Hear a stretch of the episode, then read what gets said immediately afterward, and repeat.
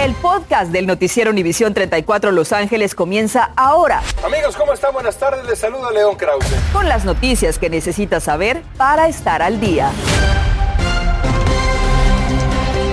¿Qué tal? ¿Cómo está? Muy buenas tardes. Les saluda Andrea González. Gracias por acompañarnos. Feliz viernes. Vamos a comenzar así. Un hombre de 87 años de edad está hoy en la cárcel tras haber chocado con un autobús escolar en Desert Hot Springs.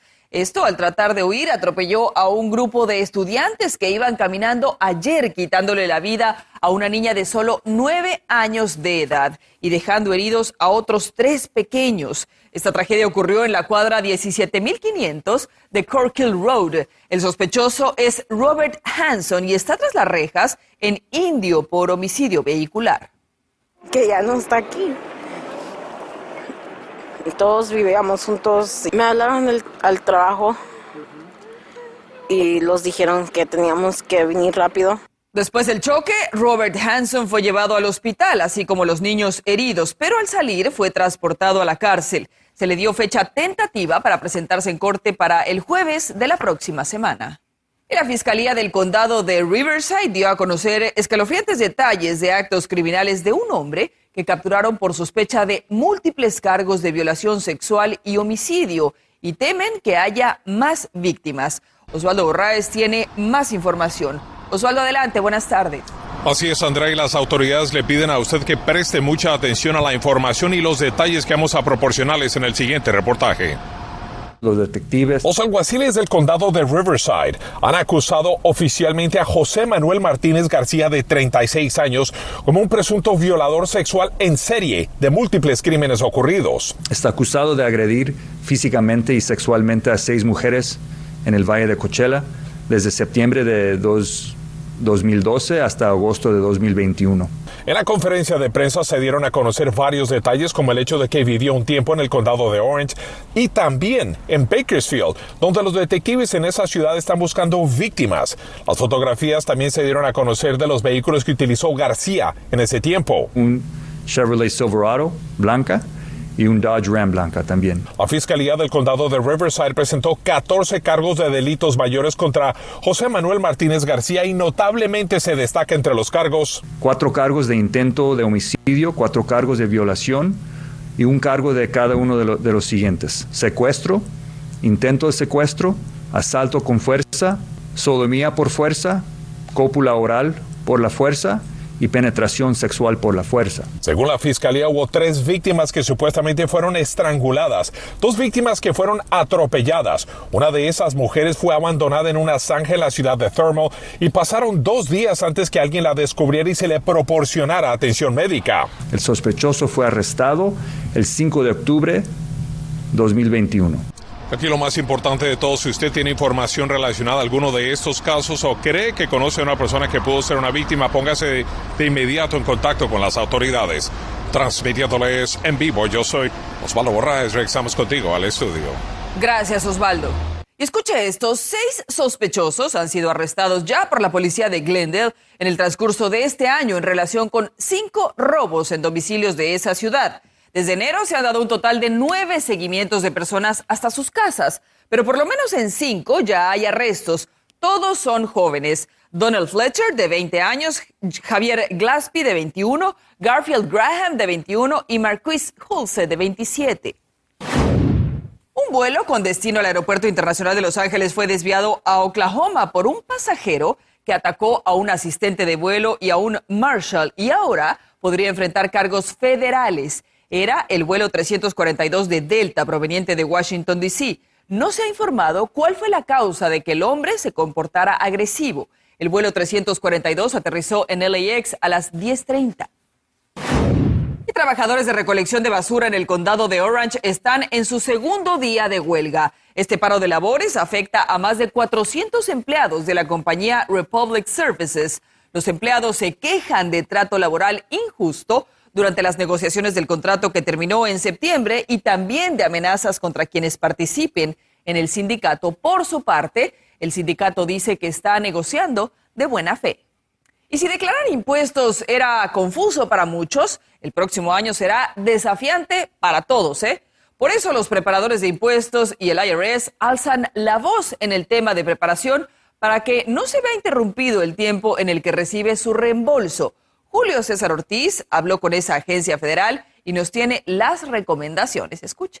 Después de un año pandémico donde millones de contribuyentes recibieron apoyo de estímulos federales y estatales, declarar impuestos el próximo año será un laberinto. Por eso se recomienda. Y anotar y recordar. Yo diría que se regresen a su cuenta bancaria y miren todos esos depósitos que hubieron o simplemente llevar un, un íntegro control de todo lo que recibieron. Y los californianos que recibieron el estímulo dorado se salvarán de pagar impuestos estatales por ese apoyo mensual, pero sí lo deberán de declarar al tío Sam. El estímulo dorado es un crédito, la cual no se declara y no va a ser taxable el desempleo sí. Los impuestos a nivel federal van a ser íntegros, taxables como ingreso regular de un trabajo. Las oficinas de recaudación de impuestos IRS recomiendan empezar una carpeta con cartas que van a empezar a llegarle durante el mes de enero. Esas cartas sirven como comprobantes. ¿Recibió usted el pago de impacto económico número 3? Se le mandó una carta. Téngala por allá a la mano. Eh, usted es una familia que está recibiendo los pagos del crédito tributario por hijos por adelantados. También se generaron correspondencia. Póngala ahí en esa carpeta. Y los negocios que recibieron apoyo también se recomienda que demuestren si sus préstamos federales fueron perdonados o no antes de la declaración fiscal. Y esa información obviamente te va a indicar si ese dinero que te dieron, esa ayuda, es tributable o no. Se calcula que al menos el 85% de la población fue beneficiada con un estímulo económico, lo cual modificará la manera que declararán sus impuestos. Y de que va a ser diferente declarar impuestos el próximo año, va a ser. Es por eso que le pido, no es más, entre tanto déjame le digo que yo encontré algo muy interesante en ese enlace, es un nuevo sistema de identificación para que usted pueda establecer como usuario su nueva cuenta y revisar el estatus de sus impuestos. Porque Andrea, en este mundo tres cosas son seguras, la muerte, el hambre y los impuestos. Así que hay que prepararnos. Feliz fin de semana. Sin duda, y hay que pagarlos. Julio, gracias por esta información. Gracias, David. Esta información es delicada, sin duda, para los fanáticos de Vicente Fernández, ya que desde muy temprano familiares del llamado charro de Huentitán han dicho que su salud se ha deteriorado. Aparentemente sufrió un fallo respiratorio. El querido y reconocido cantante fue internado en el hospital desde el mes de agosto cuando sufrió una caída en su casa en el rancho Los Tres Potrillos y desde entonces ha permanecido internado en un hospital en Guadalajara, Jalisco, en México. Su hijo, Alejandro Fernández, ha dicho que su padre está en un momento crítico y que pedía mucha oración por el bienestar de su papá. Desmiento, desmiento claramente que me acaban de informar que se está especulando que mi padre no estaba con nosotros. Está delicado, como se les ha dicho.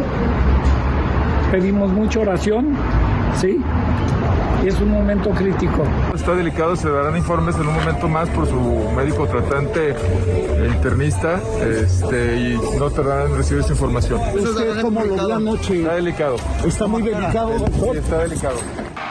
La primera persona que escuchábamos era Vicente Fernández Jr. Por su parte, su hijo Alejandro Fernández aclaró que se publicará un nuevo parte médico en las próximas horas recalcando que solo se pronunciarán al respecto a través de la cuenta oficial de Instagram del artista. Los médicos, por cierto, han dicho que todas las mañanas le están practicando estudios para revisar el estado de su cerebro y de sus pulmones y que está sedado en su totalidad. Aquí en Univisión 34 estamos atentos de la salud de don Vicente Fernández y cualquier novedad, por supuesto, estaremos aquí para informarles. Hacemos una pausa y en instantes habrá posibles cambios en el Distrito Escolar de Los Ángeles sobre el mandato de la vacuna contra el COVID-19. Le diremos lo que proponen las autoridades escolares. Además, revela nuevos detalles sobre el aparatoso accidente en Chiapas, México, donde ya van más de 50 muertos y decenas de heridos, todas las víctimas de Centroamérica. Tenemos lo último. Y se acerca el fin de año y también el desfile de las rosas, una de las carrozas que dirá presente, lo hace con un motivo muy especial. Habla de la importancia de salvar vidas. Y en contacto deportivo, Diego Coca y su rojinegro del Atlas no se dan por vencidos y piensan remontar en el Jalisco. Además, es figura del América, reprueba y habla fuerte sobre el trueque entre Córdoba y Antuna. Reacciones en los deportes. Estás escuchando el podcast del noticiero Univisión 34 Los Ángeles. El Distrito Escolar Unificado de Los Ángeles está considerando retrasar su mandato de vacunación contra el COVID-19 para estudiantes, ya que más de 30 mil alumnos de 12 años o más aún no estarán completamente vacunados para el 10 de enero y no serían admitidos en la escuela. Sin embargo, a propuesta de la superintendente interina Megan Rayleigh, la fecha límite se pospondría hasta el otoño del 2022, que sería el comienzo del próximo año escolar. El Consulado General de México en Los Ángeles llevó a cabo hoy una clínica de vacunación para las personas de todas las nacionalidades que se dieron cita en esa sede consular de 9 de la mañana a 2 de la tarde. Pero no solo eso, sino que además se estuvo entregando alimentos a las primeras 150 personas que llegaron. El consulado trabajó en colaboración con Chirla y Veritas Healthcare. Escuche esto, aumenta a 54 el número de inmigrantes que murieron en un trágico accidente en Chiapas, México. Un tráiler que transportaba ilegalmente a estos migrantes centroamericanos se volcó ayer en una curva de la carretera en Chiapa de Corzo, en el sureño estado de Chiapas. Hay 105 personas heridas, según informó el gobernador de ese estado, Rutilio Escandón. Autoridades de inmigración mexicanas dijeron que se están identificando los cuerpos y cubrirán los gastos de repatriación. Momento de ir a los deportes Gracias, Andrea. Buenas tardes. Arrancamos con el básquetbol de la NBA. Los Lakers de Los Ángeles continúan fuera de casa y se miden en estos momentos ante el Thunder de Oklahoma. Ayer por la noche sufrieron su décima tercer descalabro de la temporada al caer ante el equipo de Grizzlies por marcador de 108-95. Esta noche a las 11, acciones y resultados del partido de esta tarde-noche. Bueno, y también ayer por la noche, el León derrotó 3 a 2 al Atlas con doblete de Ángel Mena en el partido de ida de la gran final del fútbol mexicano y ante polémico penal que le dio el triunfo al León. Es cierto que el equipo Esmeralda sacó una complicada victoria ante los rojinegros, la cual se va a definir el próximo domingo 12 de diciembre. Atlas tiene una esperanza de remontar el marcador y quitarse la mala racha de 70 años. Enfrente está un equipo que, que, tiene mucha jerarquía y que sabe lo que es jugar finales, así que lamentablemente esas cosas del destino, a veces necesitas un poco más de suerte y ellos lo aprovecharon, pero estamos convencidos de que ahora la suerte va a estar para nosotros y vamos a ir a buscarla el próximo domingo.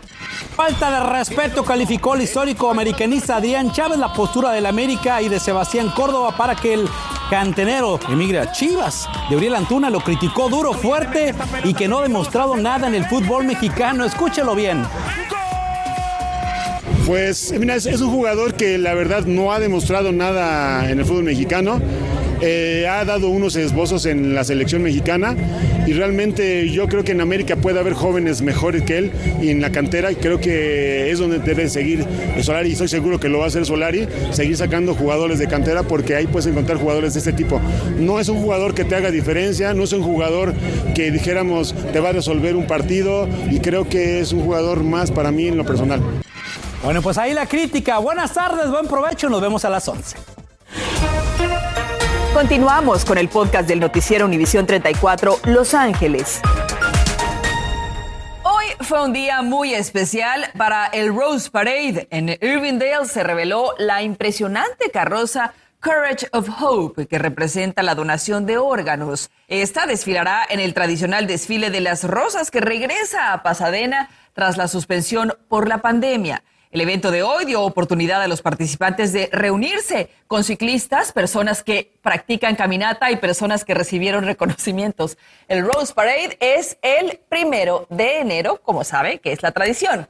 Otro emotivo evento es el que se llevó a cabo hoy en la misión de Los Ángeles. Ahí se reunieron personas de la tercera edad y realizaron una exhibición de sus pinturas, algo en lo que pusieron el corazón. Hablaron con los asistentes sobre lo que este arte representa para ellos y su deseo de que este gesto ilumine la vida de todas las personas. Volvemos. Esta noche a las 11 hablamos de lo siguiente. Miles de familias todavía tienen problemas pagando su alquiler, pero hay fondos disponibles para que lo pague y no sea desalojado. También el robo de paquetes es muy común en esta temporada, pero ahora están fuera de control. Vea lo que tiene que hacer para que sus paquetes no terminen en manos de los dueños de lo ajeno. Detalles de esto y mucho más a las 11. Aquí lo esperamos. Y bueno, el día de hoy fue muy especial para nuestro compañero León Krause y es por eso que pues no está esta tarde en los noticieros, ya que se encuentra celebrando con su familia el que fue un gran logro. Esta mañana, León juramentó como ciudadano estadounidense y nos dejó aquí su reflexión de todos los viernes, precisamente sobre la ciudadanía. Felicidades, León. Gracias, Andrea. Amigos, dicen las reglas de este oficio nuestro que el periodista nunca debe ser la noticia, pero hoy por un minuto voy a hacer una excepción. Hoy por la mañana, muy temprano en el centro de la ciudad, había un día precioso, me naturalicé estadounidense. Lo hice por convicción, por agradecimiento, por amor a este país que me ha dado dos hijos, oportunidades que nunca soñé y una vida que valoro todos los días. Pero también lo hice porque quiero tener voz y voto. Quiero tener la capacidad de votar en elecciones. Quiero ser parte de la democracia de este país que es de todos de alguna manera u otra. Para mí fueron 10 años de espera. Para otros la espera fue mucho más larga y difícil. Hoy conocí, por ejemplo, a Ángel, un guatemalteco que llegó aquí hace 31 años. Sufrió, luchó, esperó y hoy se hizo ciudadano también ahí junto a mí. Después de rendir juramento frente a la bandera de Estados Unidos, me vinieron a la mente los millones de inmigrantes que merecen ese mismo camino a la ciudadanía. Y quiero decirles algo. Martin Luther King decía que el arco moral de la historia se inclina hacia la justicia. Y yo lo creo también. Estoy seguro de que algún día, pronto, la comunidad inmigrante entera podrá también poner la mano en el corazón y llamar su país a Estados Unidos. Mientras tanto, si ustedes pueden naturalizarse, háganlo. Es importante ahora y créanme, lo va a hacer todavía más para enfrentar los retos que vienen. Nos vemos muy pronto. Gracias por escuchar el podcast del noticiero Univisión 34 Los Ángeles. Puedes descubrir otros podcasts de Univisión en la aplicación de Euforia o en univision.com diagonal podcasts.